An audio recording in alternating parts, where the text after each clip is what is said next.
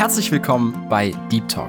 Wir freuen uns mit dir gemeinsam, Gott besser kennenzulernen und uns durch Predigten und Interviews von ihm mehr und mehr verändern zu lassen und ein Leben zu führen, das sich lohnt. Ein Leben zur Gottes Ehre.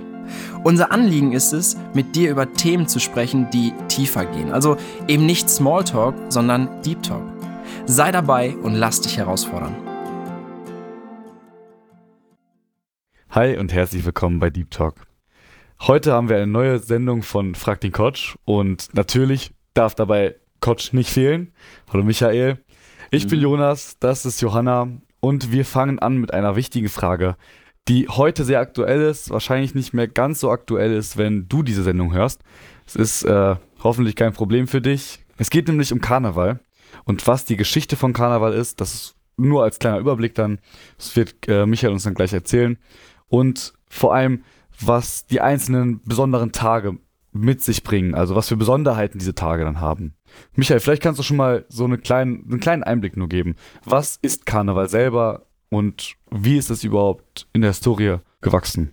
Ja, oder vielleicht fange ich einfach einmal damit an. Das heißt, ich war jetzt gerade beim Karneval und oh, zwar ja, in Köln. Okay äh, so richtig mitten in der Stadt drin, so alles voll von Leuten verkleidet und äh, die meisten so mit Bier in der Hand, so Bierpackungen. Manche waren schon ziemlich angeheitert. Hast du auch und, mitgefeiert? Äh, ja, nicht so ganz. ich wollte gerade sagen, ja, also was genau. bist du dann gegangen? Ja, also ich war da, war irgendwie schon überraschend. Also ich bin dann von hier aus losgefahren nach Köln und habe da mich mit einigen anderen Christen getroffen. Da mhm. war eine Konferenz für Straßenevangelisation. Oh, wow. Und äh, da hatte ich so ein paar Seminare gegeben, also wie man so etwas macht. Und dann waren wir den ganzen Freitagnachmittag in der Stadt und haben da an verschiedenen Orten so evangelistische Veranstaltungen gemacht. Und ich war mit einigen Leuten an der Domplatte, also das heißt also direkt vor dem Kölner Dom. Und mhm. da war alles voll von ganz vielen Leuten, mit vielen, mit denen ich gesprochen habe. Die kamen nicht mal aus Köln, die kamen aus Frankreich, aus Belgien, aus den Niederlanden, aus sonst irgendwoher, um mitzufeiern, Karneval. Aber warum kommen die denn gerade nach Köln?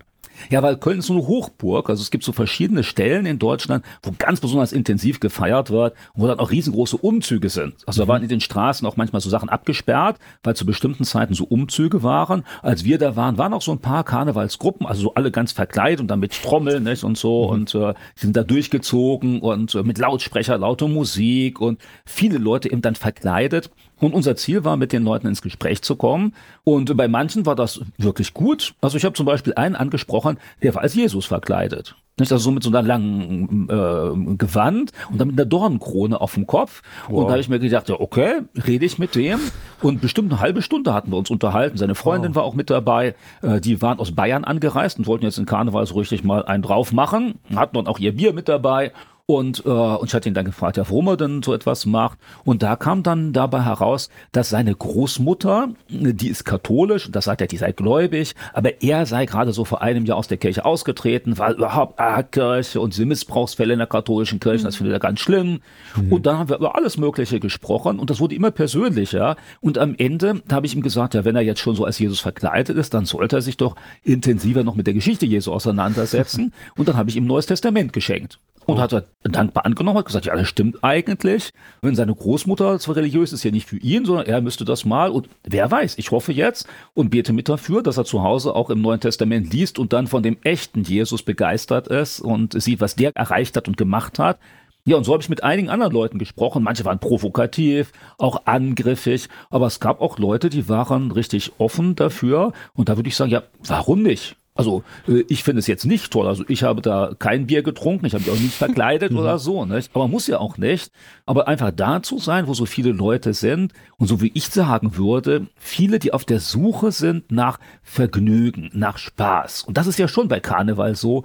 Die mhm. Leute waren alle so, ich würde mal sagen, künstlich auf lustig. Mhm. Ja. Wenn du normal durch eine deutsche Stadt gehst, die Leute schauen eher alle ernst dich an und vor allem, wenn es Winter ist und es dunkel ist und so, vielleicht noch unterm Schirm. Ja. Und jetzt plötzlich alle lustig drauf, alle lachen da und so. Und ich, ey, was ist das? So wie auf Knopfdruck, ja. äh, plötzlich alle lustig. Und so ein bisschen ist das ja auch. Karneval ist ja so mehrere Tage. Manche feiern so gleich ein, zwei Wochen, machen, verlängern das Ganze noch ein bisschen und machen dann so, ja, im Verkleiden, du triffst dich und dann gibt's so Ansprachen, die lustig sein sollen oder dass politische Sachen aufs Korn genommen werden. Und viele Leute benutzen das ja auch mal, äh, um dann so ein bisschen unmoralisch zu leben. Nicht? Also so mal Seitensprung oder mal ein bisschen äh, mit gutem Gewissen mehr trinken in der Öffentlichkeit, Mhm. als man das sonst vielleicht tut. Und ich weiß nicht, kennt ihr auch so Leute, die so richtig Karneval feiern? Also ich persönlich jetzt nicht. Ich habe das auch nie wirklich so mitbekommen und ich habe mich eigentlich auch immer so rausgehalten. Gerade so Rosenmontag durften wir verkleidet zur Schule kommen. Ich Mhm. so, nee, irgendwie habe ich kein Interesse dran, irgendwie Mhm. so.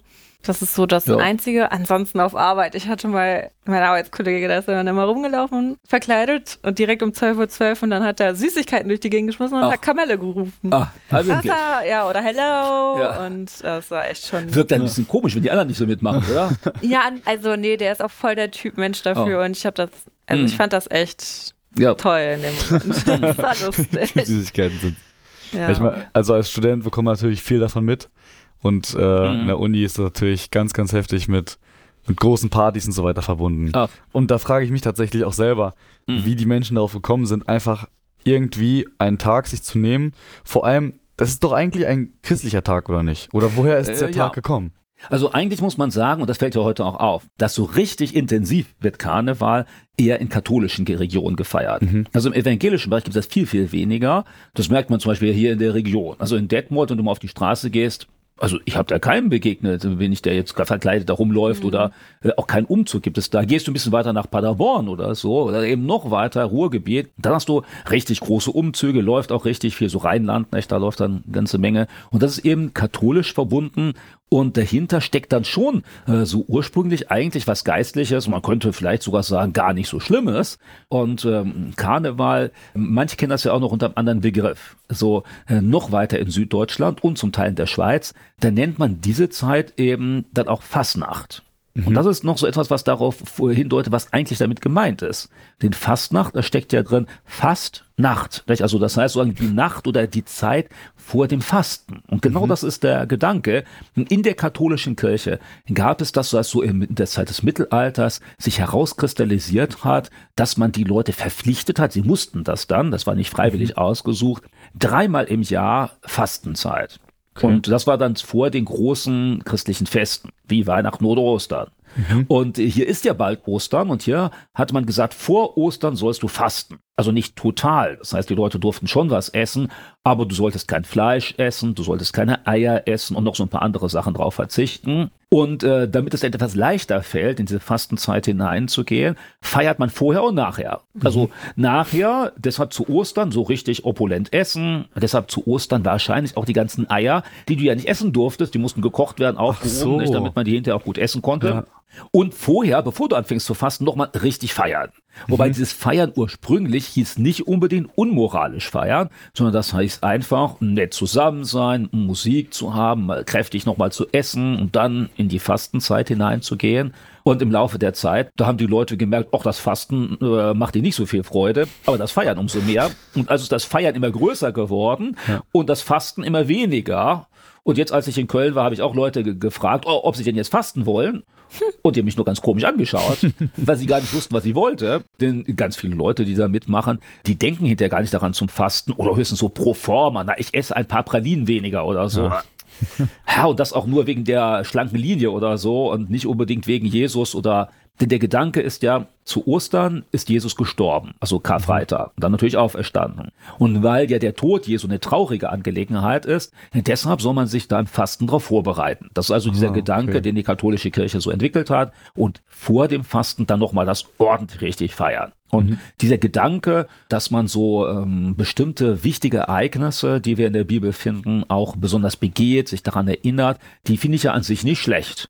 Also wenn jetzt Leute, die äh, Karneval feiern, das wirklich tun würden, so mit einer Glaubensabsicht, dann fände ich das ja nicht schlecht. Und vor allem dann wahrscheinlich auch in dem Rahmen, wie es, also zum Beispiel in der Bibel sehen wir ja ganz oft, dass auch viele Feste gefeiert wurden. Da wurde wirklich gefeiert, Genau. da wurde sich wirklich gefreut und so. Aber es ist ja niemals etwas, etwas Vergleichbares gewesen mit dem, was jetzt gemacht wird. Also Ja, weil das Problem ist da, man kann ja feiern und fröhlich sein, auch als Christ. Das ist ja nicht das soll Problem. man ja sogar. Genau. Also wir sollen im Endeffekt, worauf wir als Christen uns ja am meisten freuen, ist ja der Himmel, wo wir eigentlich im Endeffekt nur zu Gottes Ehre dann Genau, da wird ja viel gesagt, singen singen, und feiern. Und Ja. äh, immer wenn Jesus darüber spricht, wie es in der Ewigkeit bei Gott sein will, dann nimmt er ganz häufig dieses Beispiel eines Hochzeitsfests. Und Ja. Das Hochzeitsfest, war für die Menschen der Zeit Jesu die größte Feierlichkeit, die sie privat je gehabt haben. Und da hat man normalerweise eine ganze Woche gefeiert. Das hat man sonst nie getan. Und das nimmt Jesus als Beispiel für die Ewigkeit bei Gott. Und das wurde ja auch beim Passafest, da wurde genauso auch gefeiert. Da wurde sogar gesagt, du hast richtig feiern und dich freuen und so. Aber jetzt gibt es ja einen Unterschied. Feiere ich einfach und freue mich oder verbinde ich Feiern und Freuden mit Unmoral? Und Mhm. genau das findet bei Karneval statt. Und das ist ja, was viele Leute mögen. Nämlich, das heißt, sie betrinken sich. Oder dass ganz viel dann ja auch irgendwie toleriert wird, so Ehebruch, Seitensprung oder so. Da ist halt Karneval, nicht? Und dann, ja, schläft man auch mal mit jemand anders zusammen oder also, dass manche Leute dieses Unmoralische mit hineinnehmen. Und das ist von Gott natürlich nie so gedacht. Und da würde ich sagen, auch als Christ, nee, also damit kann man echt nichts zu tun haben. Weshalb ich eher empfehlen würde, also sich zu verkleiden, wenn das irgendwie Fantasie ist, finde ich jetzt nicht unbedingt verboten. Also, man das will, klar kann man sich mal verkleiden. Gerade die Kinder mögen das ja auch gerne. Nur wenn das verbunden ist eben mit unmoralischem Leben und das unmoralische Leben irgendwie als normal angesehen wird, das finde ich dann schon ziemlich problematisch. Denn das kann man ja nur nicht machen. Ja. Und äh, viele, also im Katholizismus hat man deshalb ja auch den Aschermittwoch. Also Aschermittwoch, so jetzt Asche aufs Haupt streuen, nicht so wie Trauer, wobei, hey, erstmal feiern und hinterher äh, trauern, das ist ja alles geplant gewesen. Und in manchen Gegenden gibt's das ja auch, dass man dann am Aschermittwoch noch so eine Strohpuppe verbrennt und vorher der noch alle Sünden zuspricht. Nicht? Also, oh, hast du das, du hast das gemacht, du hast das gemacht, dann zack, anzünden und den Gedanken finde ich ja immerhin insofern gut, wenn die Leute, die daran teilnehmen, das ernst nehmen, dann sagen sie ja dadurch, Sünde ist falsch. Ja. Und es muss irgendjemand für die Sünde bestraft werden. Im Grunde genommen könnte man jetzt als Christ hingehen und sagen, hey, ihr habt genau recht. Da muss jemand bestraft werden. Und wie sieht's mit deiner Sünde vor Gott aus? Da genügt die Strohpuppe nicht. Weil das ist ja genau das, was Jesus gemacht hat, wo Jesus gesagt hat, ich bin bereit für deine Sünde zu sterben, bestraft zu werden. Da spielt man das hier so ein bisschen nach, nur nimmt es nicht wirklich ganz ernst. Das ist dann ja das Problem. Ne? Ja, also ich hatte das auch auf Arbeit. Ähm, meine Kollegin ist Katholikin Mhm. und dann hat sie auch gesagt, ja, wir feiern jetzt Karneval und so. Und ich war so ganz verwirrt, weil ich dachte immer, Katholiken sind ein bisschen strenger und so. Mhm. Und ich so, Karneval, ist das nicht so, keine Ahnung, was, irgendwas, nicht mit Dämonen oder so, aber irgendwie was sowas. Und dann die so, nein, nein, das ist christlich und so Mhm. weiter und so fort. Dann musste ich mir das erstmal von ihr erklären lassen. Und deswegen finde ich das so gut, dass wir einfach mal drüber gesprochen haben. Da gibt's ja die einzelnen Tage, die du angesprochen Mhm. hast. Und ab Aschermittwoch beginnt dann ja auch die Fastenzeit. Genau. Äh, Vielleicht, wenn ich vorher noch ganz kurz einhake, Ja. äh, diesen Gedanken, den du gehabt hast, dass das eben etwas Unmoralisches oder etwas Ungeistliches oder Okkultes sein kann, ist auch nicht total von der Hand zu weisen, weil in diesen Fastnachtsbräuchen oder in den Karnevalsbräuchen gibt es immer auch so Elemente, die eigentlich dann doch nicht mit dem geistlichen Leben zu tun haben, weil das ist ja im Frühjahr immer, dass man das macht und meistens so gegen Ende des Winters. Und da hat man in vielen Regionen, auch schon bei den alten Germanen, hat man so Winteraustreibbräuche gehabt. Und dann hat man den Winter als so eine Art wie Dämon oder so etwas gesehen und den vertreibt man, jetzt kommt das Licht und jetzt kommt das Leben wieder und dann fangen die Blumen wieder an zu blühen. Und deshalb gibt es dann auch manchmal Bräuche, die sich da so eingeschlichen haben, die kommen eigentlich aus ganz unchristlichem Hintergrund und die haben eben mit solchen dämonischen Vorstellungen zu tun. Die meisten Leute, die das jetzt machen, die glauben ja auch nicht daran. Für die ist das einfach bloß ein Event oder finden das lustig oder so. Aber von daher, manche Elemente mischen sich auch da. Also nicht nur, dass man dann sündigt und das dann irgendwie rechtfertigt, weil man nachher erfastet und Gott um Vergebung bittet, sondern dass man auch bestimmte Bräuche da reingenommen hat, die eigentlich mit dem Christlichen gar nichts zu tun haben. Und an manchen Stellen, dann wird eben auch der Winter direkt, der verkleidet sich dann so als Mann und dann wird er vertrieben irgendwie und äh, muss dann weggehen und wird beschimpft und, äh, und das sind dann so Symbole, wo man eigentlich meint, ey, das ist jetzt nun da nicht christlich, weil wir ja wissen, dass Gott Sommer, Herbst und Winter gegeben hat und dass wenn Gott dahinter steht und dass wir nicht irgendwie so einen Winterdämon vertreiben müssen. Aber das war jetzt nur Ergänzung mit dem, äh, wo du das vermutet hast. Also so Ja. ganz fertig das doch nicht. Das ist doch ein, Kern auch schon dabei war, dass da sowas mit drin eine Ja, Rolle deswegen. spielt. Also keine Ahnung, das hat mich total überrascht, dass Karneval eigentlich ursprünglich mal wirklich tatsächlich christlich ist und eigentlich so Ja. vom Gedankengut ja auch eigentlich, ja Karneval jetzt nicht unbedingt, aber auf jeden Fall die Fastenzeit fand ich ja so besonders, weil in der Zeit möchtest du dich ja bewusst auf das Leiden und Sterben von Jesus vorbereiten. Mhm. Genau. Und das finde ich doch eigentlich gar keine schlechte Idee. Also, dass man nicht nur so sagt, oh, jetzt ist Weihnachten da oder oh, jetzt ist Ostern da oder jetzt ist Pfingsten da, sondern dass man so eine Vorbereitungszeit hat, wo man immer wieder mal daran denkt oder sich innerlich darauf einstimmt. Und immerhin, Ostern, erinnern wir uns daran, Jesus ist für unsere Sünden gestorben und er ist auferstanden und hat sich damit gezeigt als derjenige, der über den Tod triumphiert, der Herr des Lebens ist. Und das ist ja schon was Besonderes. Und jetzt nicht nur das in den kurzen Zeit bei Ostern sich daran zu erinnern, sondern auch vorher immer wieder, finde ich ja nicht schlecht. Mhm. Also ich muss sagen, diese Fastenzeit zwischen Aschermittwoch und Ostern war für mich immer so ein kulturelles deutsches Ding irgendwie so, mhm. dass man so an der Seite mitbekommen hat. Jetzt haben wir herausgefunden, dass das ursprünglich mal aus dem Katholizismus genau. kommt quasi. Mhm. Genau, aber wie soll man dann, also mit welcher Einstellung sollte man denn fasten? Hm. Nicht, dass man denkt, oh, ich will meiner Gesundheit mal was Gutes tun, die guten Feiertage haben wir jetzt hinter uns gelassen, wir haben Neujahr, da haben wir gute Vorsätze, es passt einfach, ich will was für meine Gesundheit tun, verzichte jetzt auf Alkohol, hm. Zigaretten, was auch immer. Ja. Ja, da würde ich ja sogar empfehlen, dann die Fastenzeit so aufs ganze Jahr auszudehnen. also ich meine, was das Alkohol und das Rauchen angeht, ja, genau. nicht, wäre vielleicht noch besser, aber. Ja, bei den hm. jüngeren Leuten vielleicht einfach mal ja. Instagram oder so, Social. Media einfach mhm. mal ein bisschen Genau, aber was sollte eigentlich Hintergrund wirklich mhm. von Fasten sein? Also Einstellung. Ja, also äh, wenn wir in der Bibel nachlesen, mhm. so mit Fasten hat das ja eine ganz andere Bedeutung. Dann hängt das nicht so sehr damit zusammen, eben ich möchte schlanker werden, ich möchte gesunder werden oder so, was ja auch nicht von der Hand zu weisen ist. Ist ja nicht generell falsch. Mhm. Aber das wäre noch eine ganz andere Motivation, als wir es in der Bibel finden, weil da ist dann das Fasten, soweit ich das verstehe, eigentlich nur die Nebensache. Die Hauptsache ist, was du dann an dieser Stelle tust. Mhm. Also sozusagen, du fastest und dadurch sparst du Zeit und Geld und Mühe und so und die musst du für irgendwas investieren.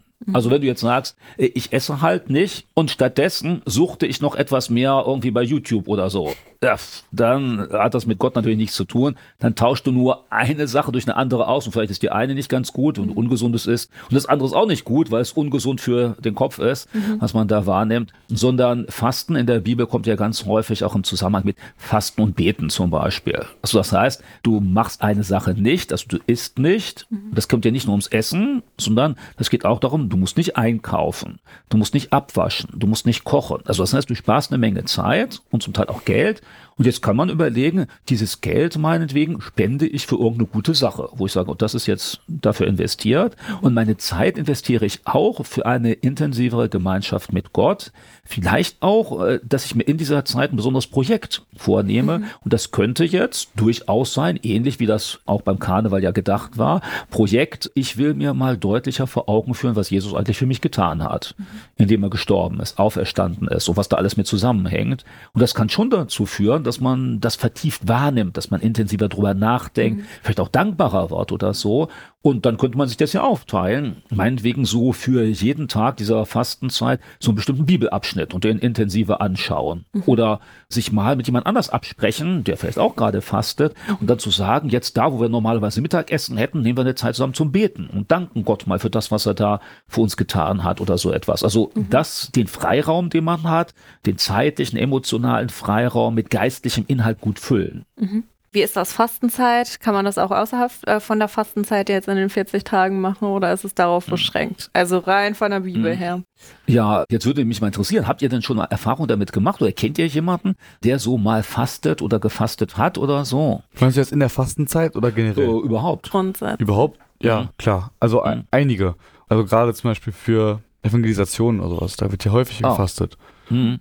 Ja, oder wir hatten das zum Beispiel in der Gemeinde, da hatten wir jemanden, der war Leukämie erkrankt und war eigentlich schon austherapiert und so. Und da hatten wir auch als ganze Gemeinde gedacht, so dass wir mehrere Tage zusammen fasten und beten, mhm. äh, speziell dafür, um dann intensiver noch dafür zu beten, auch Gott mhm. gegenüber zu zeigen, es ist uns wirklich wichtig und so. Mhm. Dieses Anliegen, der ist tatsächlich auch gesund geworden wieder, mhm. wo man sagen muss, ja, Gott hat da drauf gehört. Und von daher glaube ich, eben dieses Fasten kann auch außerhalb der Fastenzeit sein, die mhm. von der Kirche vorgesehen ist.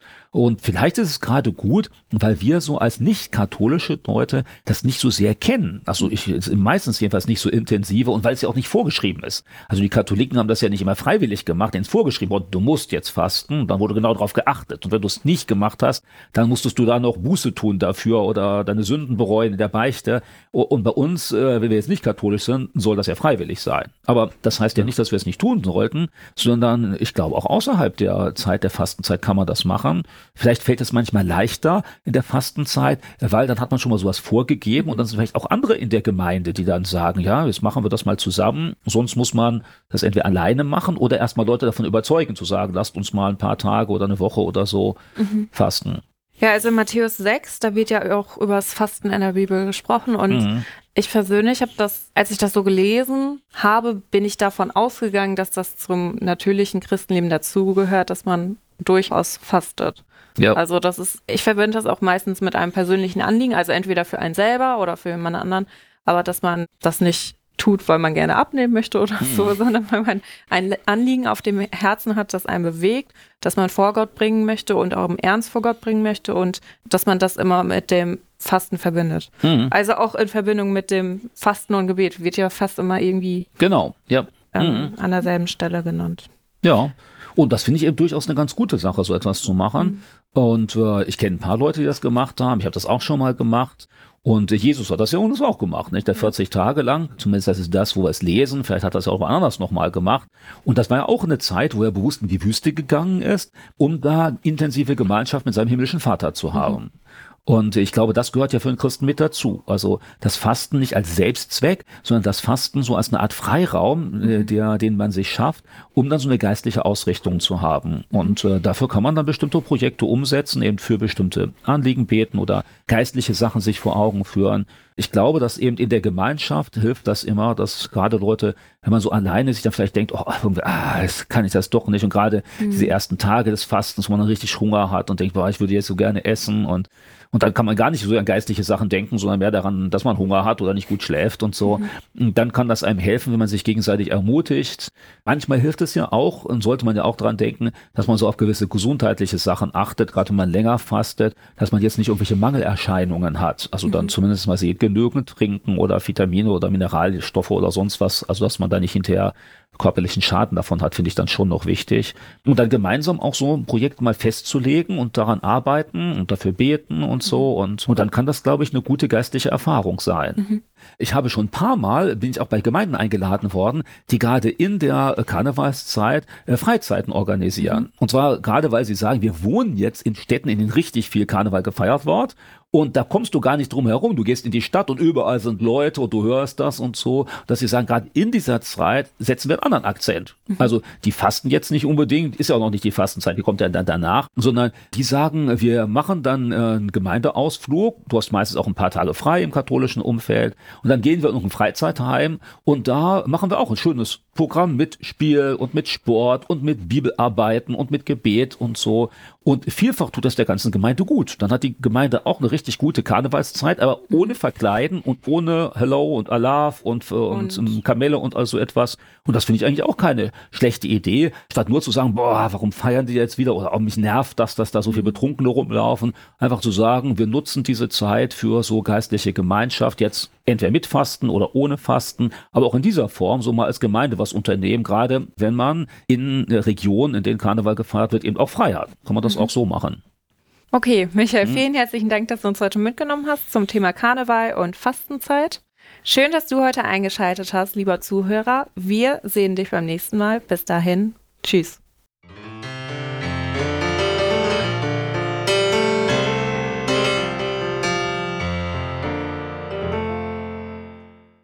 Hi und herzlich willkommen bei Deep Talk.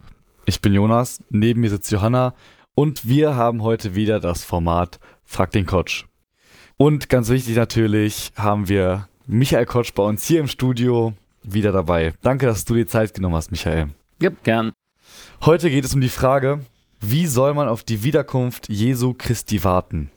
Und da kann man natürlich auf verschiedene Aspekte eingehen. Da kann man darauf eingehen, worauf genau sollen wir warten? Was heißt Jesu Wiederkunft? Heißt es nur, wir warten darauf, dass Jesus auf einmal einfach da ist? Oder sollen wir versuchen, irgendwie die Zeichen der Zeit zu deuten? Wir können darauf eingehen, was unsere eigene Vorbereitung im Endeffekt betrifft. Also wie, wie wir warten sollen. Da gibt es viele verschiedene Teilgebiete und ich glaube, es wäre sinnvoll, wenn wir uns festlegen hier, auf welches Teilgebiet wir uns besonders äh, konzentrieren möchten. Und wenn es dich, lieber Zuhörer oder liebe Zuhörerin, besonders interessiert, nochmal ein anderes Gebiet von diesem Thema besonders beleuchtet zu bekommen, kannst du uns gerne schreiben und wir können das gerne in der nächsten Folge nochmal aufnehmen. Sonst möchten wir uns nämlich erstmal hauptsächlich darauf konzentrieren, wie wir uns vorbereiten können und trotzdem auch das andere Thema nicht ganz vergessen. Vielleicht kannst du erstmal zu Beginn einmal sagen, was genau es mit der Wiederkunft Christi Ja. auf sich hat. Also wir müssen dabei wahrscheinlich vor Augen haben, dass wir uns da mit einem Thema beschäftigen, was für jemanden, der jetzt nicht gläubig ist, also nicht bewusst Christ ist, erstmal ziemlich abstrus klingt. Ja. Also weil, also, hä, Wiederkunft Jesu, wieso, Jesus hat doch vor 2000 Jahren gelebt, wieso soll der denn wiederkommen? Also manche würden dann ja auch sagen, ey, tot bleibt tot und da kommt sowieso keiner zurück.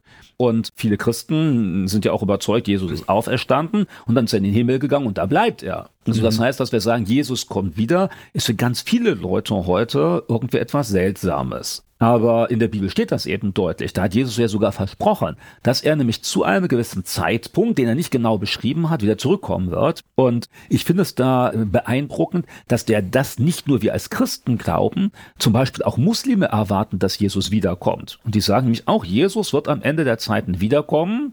Und dann sagen die allerdings, dann wird er kommen und wird den Christen sagen, dass er nicht Gott ist und dass sie dann an Allah glauben sollen. Das ist dann ein bisschen was anderes. Aber immerhin, Muslime glauben daran, Jesus wird einmal in der Zukunft wiederkommen und zwar leibhaftig hier auf die Erde. Und Christen haben das zu allen Zeiten auch geglaubt und deshalb, weil Jesus das versprochen hat. Der sagt ja auch, dann ein Himmelfahrt, nicht? Also so wie die Jünger ihn sehen werden, wie er in den Himmel gefahren ist, so wird er dann eben auch wieder zurück auf die Erde kommen.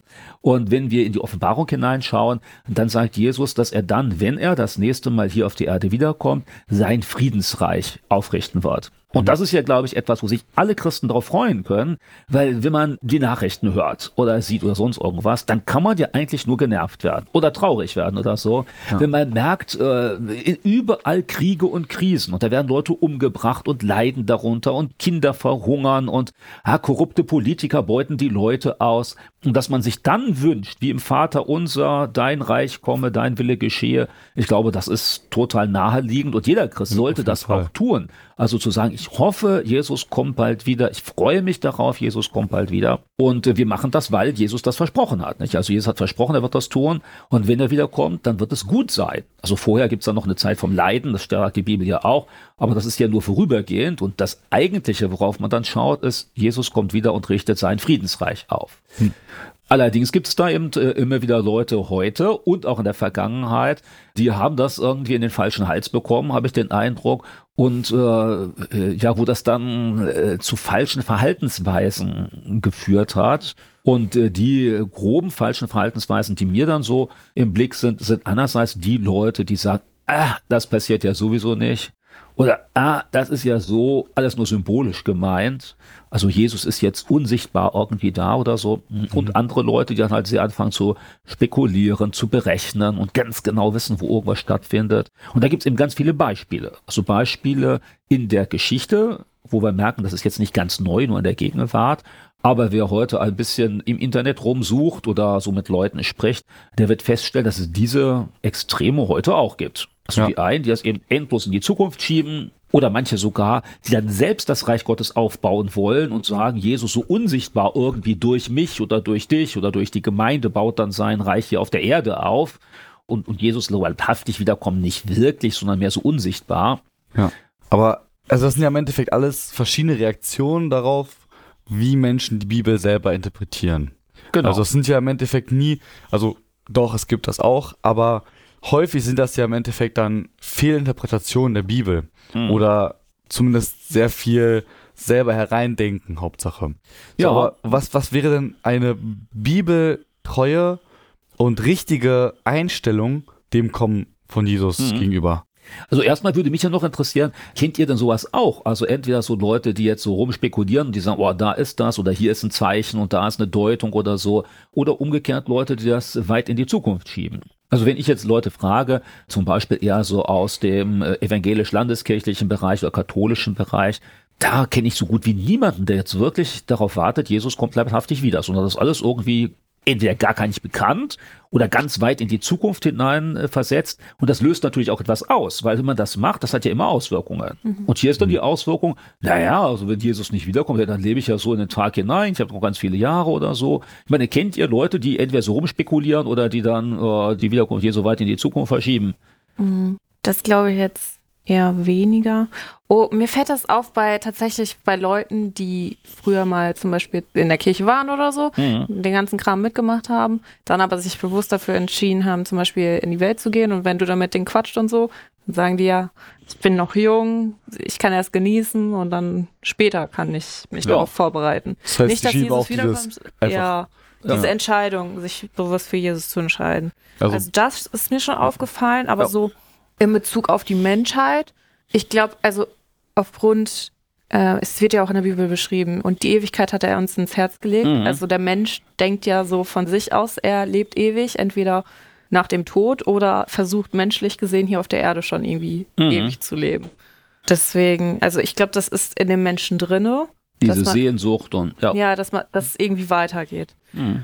Und was mir auffällt, keine Ahnung, es gibt doch immer so, was heißt denn Armageddon? Mhm. Also es, manche Leute gehen ja davon aus, dass die Erde irgendwann untergeht. Unabhängig von der Bibel jetzt. Oh, und das ist dann ja auch wieder so Endzeitängste, Mhm. die ja irgendwie äh, bezogen sind auf biblische Ereignisse. Da kommt das ja Mhm. häufig her. Und dass die Menschen merken, so viel Krise und so. Und, aber erstaunlicherweise, es gibt ja diese anderen Leute auch, die wirklich davon träumen, sie könnten jetzt mit den richtigen Mechanismen das Reich Gottes hier auf der Erde bauen. Also manche Leute, die nicht gläubig sind, die wollen das dann halt mit eigenen Mitteln und dann sagen sie, oh, Fridays for Future, wir verändern jetzt alles Mögliche und dann am Ende kommt die glückliche ökologische und was weiß ich Gesellschaft heraus. Und die Kommunisten wollten das ja auch. Die haben gesagt, wir werden die glückliche Gesellschaft schaffen, jeder bekommt, was er braucht und alle und gibt keinen mehr, der herrscht und keinen, der mehr unterdrückt. Und es gibt ja immer wieder so Ideen, wo Leute politisch so das Reich Gottes bauen wollen, manchmal mit Gott. Da gab es ja verschiedene Bewegungen auch, die sowas gemacht haben. Die meinten, das jetzt religiös tun zu müssen. Und manche Leute ohne Gott halt politisch oder so. Und dahinter steckt eben, ja, Gott schieben wir raus, der hat damit jetzt wenig zu tun, höchstens durch uns wirkt er. Und es gibt Christen, zum Beispiel auch in den USA, ganz viele, die probieren dann ja durch politische Entscheidungen Reich Gottes zu schaffen. Das sind dann auch Christen, die ganz stark in der Politik eingebunden sind, weil sie meinen, wenn wir jetzt die richtigen Entscheidungen treffen, dann machen wir eine bessere Welt und die ist irgendwann so gut, dass es eigentlich schon die Herrschaft Gottes ist, dass eigentlich schon, dass der Himmel auf Erden ist. Und da spielt Jesus nicht wirklich leibhaftig so eine Rolle, sondern der steht mehr so im Hintergrund, wenn überhaupt man dann konkret an ihn denkt. Ja, und das ist ja zum Beispiel gar nicht biblisch vertretbar. Also wenn man Genau. allein schon guckt, wie Jesus sich verhalten hat, wie Paulus sich auch verhalten hat, wie sie davon reden, dass das Reich kommen wird Ja. und wie wir uns zum Beispiel auch dem Staat gegenüber verhalten sollen, dann sieht man ja, okay, wir sind nicht hier auf dieser Erde, um das Reich äh, physisch aufzubauen, indem und wir das halt eben auch wirklich dem eine Herrschaft aufbauen. und das auch dem ungerechten Staat gegenüber. Also der muss Ja. gar nicht perfekt sein. Ja, genau. Und äh, wir haben ja auch nirgends auf der Welt je einen perfekten Staat gehabt. Äh, Da, wo Christen oder Kirche sehr viel Einfluss in der Politik gehabt haben, wie im Mittelalter, katholische Kirche, da ist ja eigentlich gar nicht viel besser gewesen. Da war auch Unterdrückung und Aberglauben und so. Und deshalb sollten wir wahrscheinlich nicht davon träumen, wir schaffen das, sondern eben zu sehen, hey, da brauchen wir Jesus dafür. Ohne den geht's gar nicht. Wenn der nicht Chef ist an der Spitze, dann läuft das gar nicht gut. Und von daher, ich finde das auch problematisch. Also, dass wir schon sehen, dass wir Menschen helfen, finde ich gut. Und da wir uns ja auch gebrauchen dafür. Aber dass wir jetzt ein ganzes Land oder gar die ganze Welt zum Reich Gottes machen, da frage ich mich, äh, wie willst du das tun? Bisher, selbst in den Zeiten, als sich ganz alle als Christen verstanden haben, hat das nicht funktioniert. Ja, und da frage ich mich halt, wie sollen wir dann wirklich uns selber Aber verhalten? vielleicht noch einen kleinen Moment, ehe ich noch Okay. darauf gehe. Die andere Seite finde ich nämlich genauso spannend, weil wir die unter evangelikalen Christen wahrscheinlich genauso häufig finden, nämlich diese der Spekulation und dann jeden Tag wieder die Aufregung, schlägt man die Zeitung auf oder liest im, im Internet und sagt, oh, jetzt der Antichrist ist da, oh, jetzt ist gerade soweit. Und das kannst du immer machen. Da gibt es ja so Spezialisten wie den Endzeitreporter, nicht? der Ja. dann immer irgendeinen Bibelvers findet, egal wo, der gerade sagt, dass das, was jetzt für die Nachrichten ist, genau auch schon im Propheten so und so geschrieben steht. Und da sind Christen ja manchmal so eine Art Dauerpanik. Nicht? Also so Dauerpanik, also äh, Wiederkunft Jesu, übermorgen ist es soweit und lass uns den Urlaub canceln oder schon äh, Haus verkaufen oder nicht mehr zur Arbeit gehen. Und es gibt Christen, die das wirklich tun. Ich habe auch Christen kennengelernt, die in die Psychiatrie gekommen sind deshalb, weil sie so in Angst und Panik waren, also jetzt gar nicht mal so in Freude, Jesus kommt wieder, sondern mehr in der Panik, was vorher noch passiert mit den ganzen Katastrophen da in der Bibel. Und ich glaube, das gibt's auch und das ist auch nicht unproblematisch. Warum? Weil das ja eben Angst auslöst und weil es auch verhindert, noch das zu tun, was man denn tun kann. Also man jetzt nur denkt, ist sowieso alles am Ende, geht sowieso alles den Bach ab, ja, dann tust du auch nichts mehr. Du bist nur noch gebannt darauf und davon fixiert, kannst vielleicht nicht mehr gut schlafen, machst dir ständig nur Sorgen und so.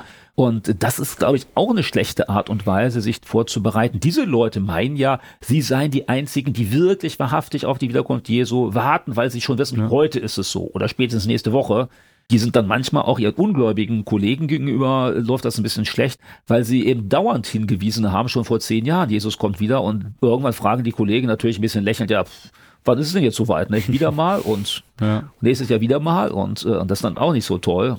Ja, es gibt auch, also was ich auch persönlich kenne, dass genau solche Ansichten dann äh, vertreten werden, indem die Menschen zum Beispiel auch nicht die Kredite abbezahlen, die sie aufnehmen. Zum Die Beispiel, extra genau. große Kredite auf, bezahlen halt nur das Mindeste, was sie bezahlen Zinsen müssen. so, ne? Mhm. Und, und den Rest lassen sie einfach da, weil die sagen, okay, Jesus kann sowieso, kommt sowieso jeden Moment wieder. Ja. Und ich, ich denke da bei solchen Menschen immer wieder an etwas, was Martin Luther gesagt hat. Selbst wenn morgen Jesus wiederkommen würde, würde ich heute noch meinen Apfelbaum pflanzen. ja. Und ich glaube, das ist auch eine absolut biblisch vertretbare Ansicht, dass wir, egal wovon wir vielleicht ausgehen, was Mhm. wir jetzt gar nicht wissen können, weil im Endeffekt sogar Jesus, als er Mensch war hier auf dieser Erde, nicht mal den Termin, den, den Zeitpunkt kannte, wo äh, Ja. er wiederkommen wird, dass wir auf jeden Fall immer zu jeder Zeit so leben, dass wir Gott verherrlichen und Gott die, und Jesus die Ehre geben. Im Endeffekt ist das ja das, das richtige Warten, Mhm. was wir sehen, dass wir treu bleiben in den Diensten und Jesus gegenüber und Mhm. dass wir halt eben im Wandel ein Vorbild sein können. Das ist ja das, das richtige Warten dann im Endeffekt, oder nicht? Ja, und da wäre ja die Herausforderung. Also ich meine, ich könnte dich ja fragen, wenn du jetzt ganz sicher wüsstest, Jesus kommt in zehn Jahren wieder, was würde das verändern? Boah, dann äh, könnte ich meine Bucketlist abarbeiten, ne? Zum Beispiel, ja, sowas, genau. Ich glaube, ich würde es hinausschieben und wenn, keine Ahnung, und dann denke ich mir so, dann habe ich ja nur noch diese zehn Jahre vom Zum Leben. Beispiel. Und wie viel ich von meinem Leben, was mir Priorität in meinem Herzen ist, Mhm. dem würde ich dann quasi nachgehen. Wer mir die Welt liebt und was es hier in der Welt alles gibt, keine Ahnung, Reisen, Mhm. Familie, reich werden, was auch immer.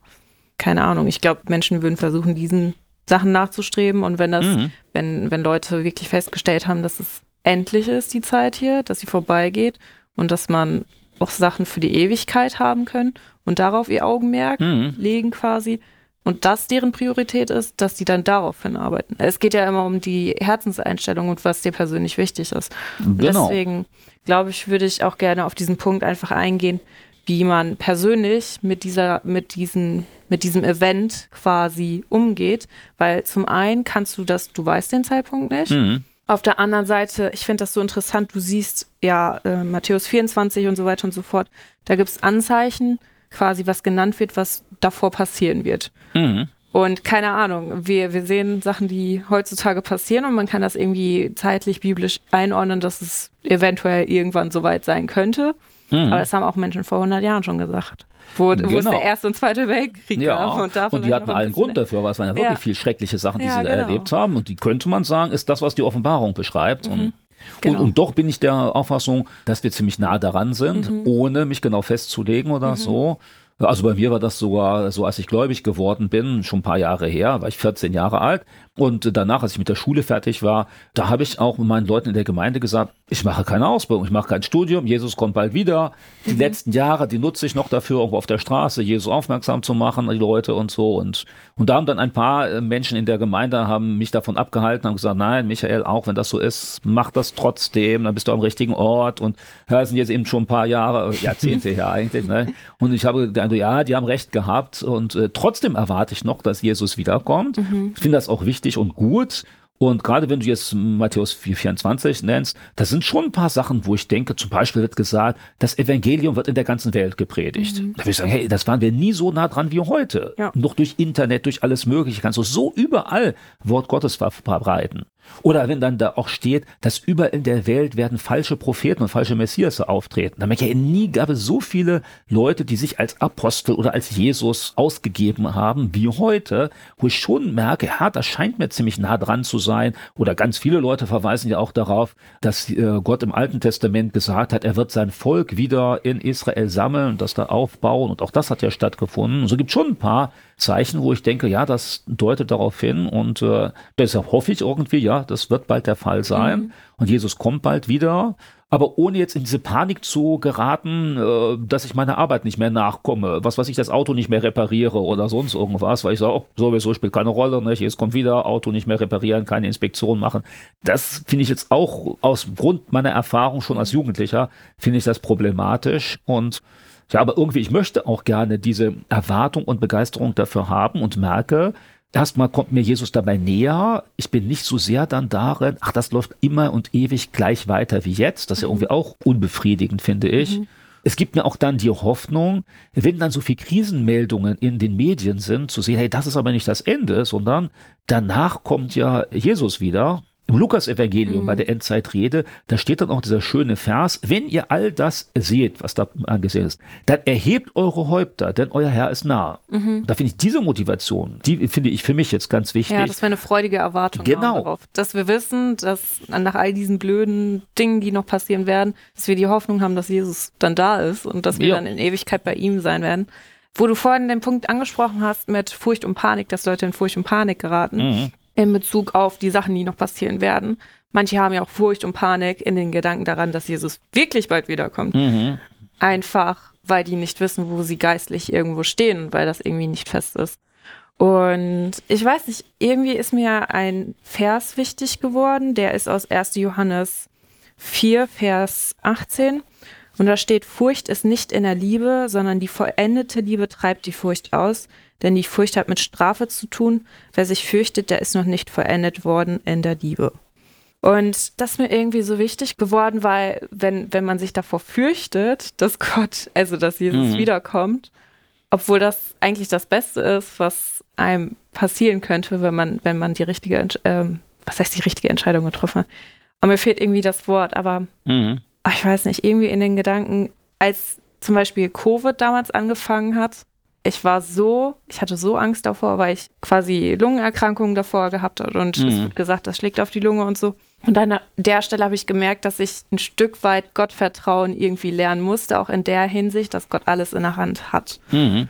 Und ja, keine Ahnung. Das ist dann so eine ganz konkrete Situation. Mhm. Und ich glaube, dass vielen Menschen so gegangen ist, dass manche dann so die Endlichkeit ihres eigenen Lebens deutlicher vor Augen hatten als so im Alltag drin. Und das hängt ja auch in gewisser Weise damit zu tun, wenn Jesus wiederkommt, lesen wir, es werden da viele schreckliche Sachen passieren. Und da müssten wir eigentlich unseren Zuhörern dann auch sagen, also wenn du Angst davor hast, dass Jesus wiederkommt, kann das ja durchaus berechtigt sein, denn das kann daran liegen, dass du schlecht vorbereitet bist darauf und dann hast du allen Grund, Angst zu haben dafür. Ich meine, das ist so ähnlich, als wenn du merkst, jetzt ist dir eine ultimative Prüfung, du hast die Abschlussprüfung von deinem Studium vor dir und du bist null vorbereitet, dann ist ja berechtigt, dass du Angst davor hast, nur dann solltest du dich jetzt eben vorbereiten. Dann sollst du daran denken, ja, wenn Jesus wiederkommt und er hat versprochen, dass er bald wiederkommt, dann bereite dich jetzt vor, wo du noch die Möglichkeit dazu hast und das kann dich betreffen, wenn du Christ bist, weil du für vielleicht dein Leben als Christ zu lau lebst, zu oberflächlich lebst, dass du das lebst wie irgendein anderer Ungläubiger auch, dass du nur daran denkst, wo habe ich meinen nächsten Urlaub, wo kann ich da meinen Spaß haben.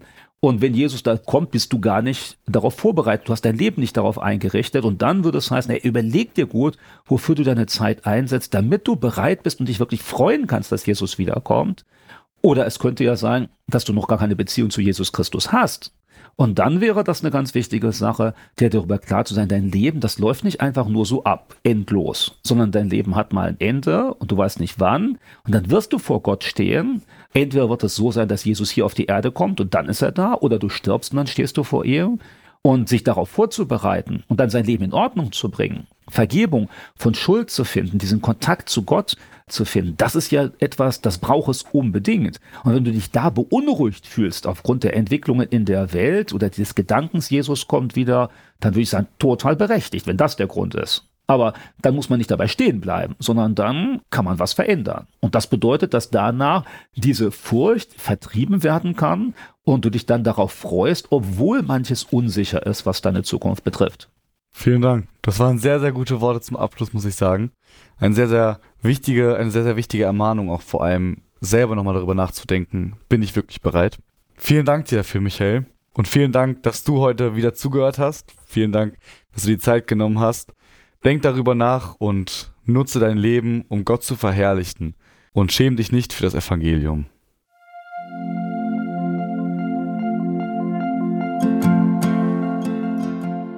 Schön, dass du heute dabei warst. Wenn es für dich ein Segen war und du etwas mitnehmen konntest, dann teile Deep Talk gerne mit deinen Freunden und fühle dich frei, auch uns ein Feedback zu schreiben. Wir würden uns da sehr darüber freuen. Wenn du heute zum ersten Mal dabei warst oder eine Sendung verpasst hast, kannst du alle vorherigen Sendungen auf Spotify oder auf Soundcloud finden. Mehr Infos über Deep Talk oder Segenswelle allgemein findest du auf www.segenswelle.de oder auf unserem Instagram-Feed, auch unter Segenswelle zu finden. Falls du Fragen und Anregungen, zum Beispiel Themenvorschläge hast, schreib uns gerne. Wir wünschen dir noch eine gesegnete Woche mit den Worten aus Kolosser 3, Vers 17.